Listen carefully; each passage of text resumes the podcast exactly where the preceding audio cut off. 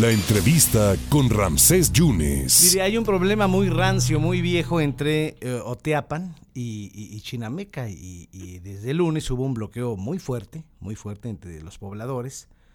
Estuvo crítico hasta la noche de ayer, donde ya eh, eh, personal de la Secretaría de Seguridad Pública lograron abrir la, la, autopista Tinaja Cozolacaque. Y está la diputada federal Lorena Piñón porque pues hubo muchos pronunciamientos, inclusive responsabilizaban al alcalde Ponciano, ¿no? De Cozolacaque. ¿Cómo estás viendo todo esto, Lorena? ¿Cómo estás? Hola, Ramsés. Envío un fuerte abrazo, eh, un saludo a todos los radioescuchas. Muchas gracias, como siempre, por el espacio. Eh, pues me encuentro acá en la Ciudad de México, aquí en el Congreso, que tuvimos hoy sesión de, de infraestructura.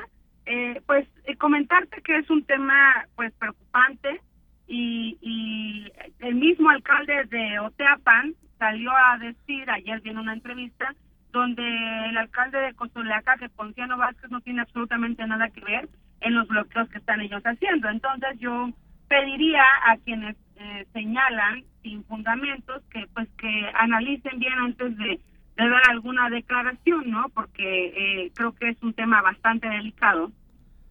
Y, y pues bueno, eh, yo creo que, que hay que escuchar a la gente, eh, debemos escuchar el sentir, qué, qué es lo que pide la población de Oteapan, y pues con base a eso apoyar y resolver. Sabemos que el secretario de, de gobierno es una persona que, que escucha y sabemos perfectamente que lo van a resolver de la mejor manera. Perfectamente, bueno, eh, lo, importante es que ya se abrió la, la, rúa, porque había mucha, mucha fila, sobre todo de, camiones con artículos no perecederos, eh, y estaba siendo ya muy complicado, ¿no?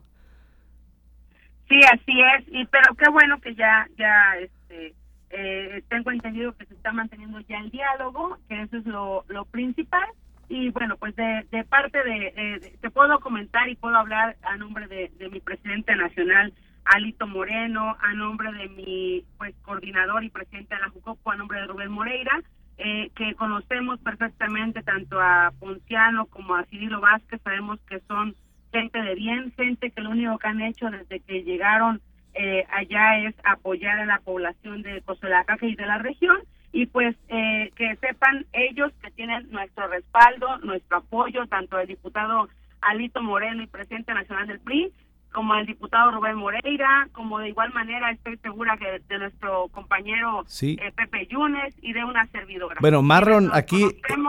Eh, Marron, el alcalde, el, el presidente del PRI aquí en el estado, hace un exhorto para que no dejemos llevar por trascendidos, que son versiones, mediáticas a Ponciano Vázquez, lo conozco, respaldo, lo respaldo y lo apoyo, y está enfocado en trabajar y ha expresado ser institucional. Es algo de lo que también mandó en un desplegado, en un comunicado. No, no he leído, no he leído esto que dijo Marlon, la verdad este, desconozco, no puedo opinar por algo que no, no estoy enterada. Lo que sí te puedo decir es lo que ya me, me corroboró este Alito Moreno, que es el presidente nacional del PRI, porque con él estuve platicando desde ayer, antier, sobre el tema de, de, ellos, y él eh, personalmente les ha llamado y les ha dicho que tiene el respaldo de su dirigente nacional, que es, que es Alito, y de, de nuestro presidente de la JUCOPO, que es Rubén Moreira, y de nosotros como diputados. Vamos a estar muy pendientes. Muy bien. Y sabemos que son gente de bien y pues tienen todo el respaldo de nosotros desde acá, de, desde lo nacional todo el respaldo porque sabemos de tu trabajo. Lorena, 30 segundos más. Eh, la marcha ayer impecable, ¿no? Hubo algunos asuntos aislados, pero la marcha significativa ayer, ¿no?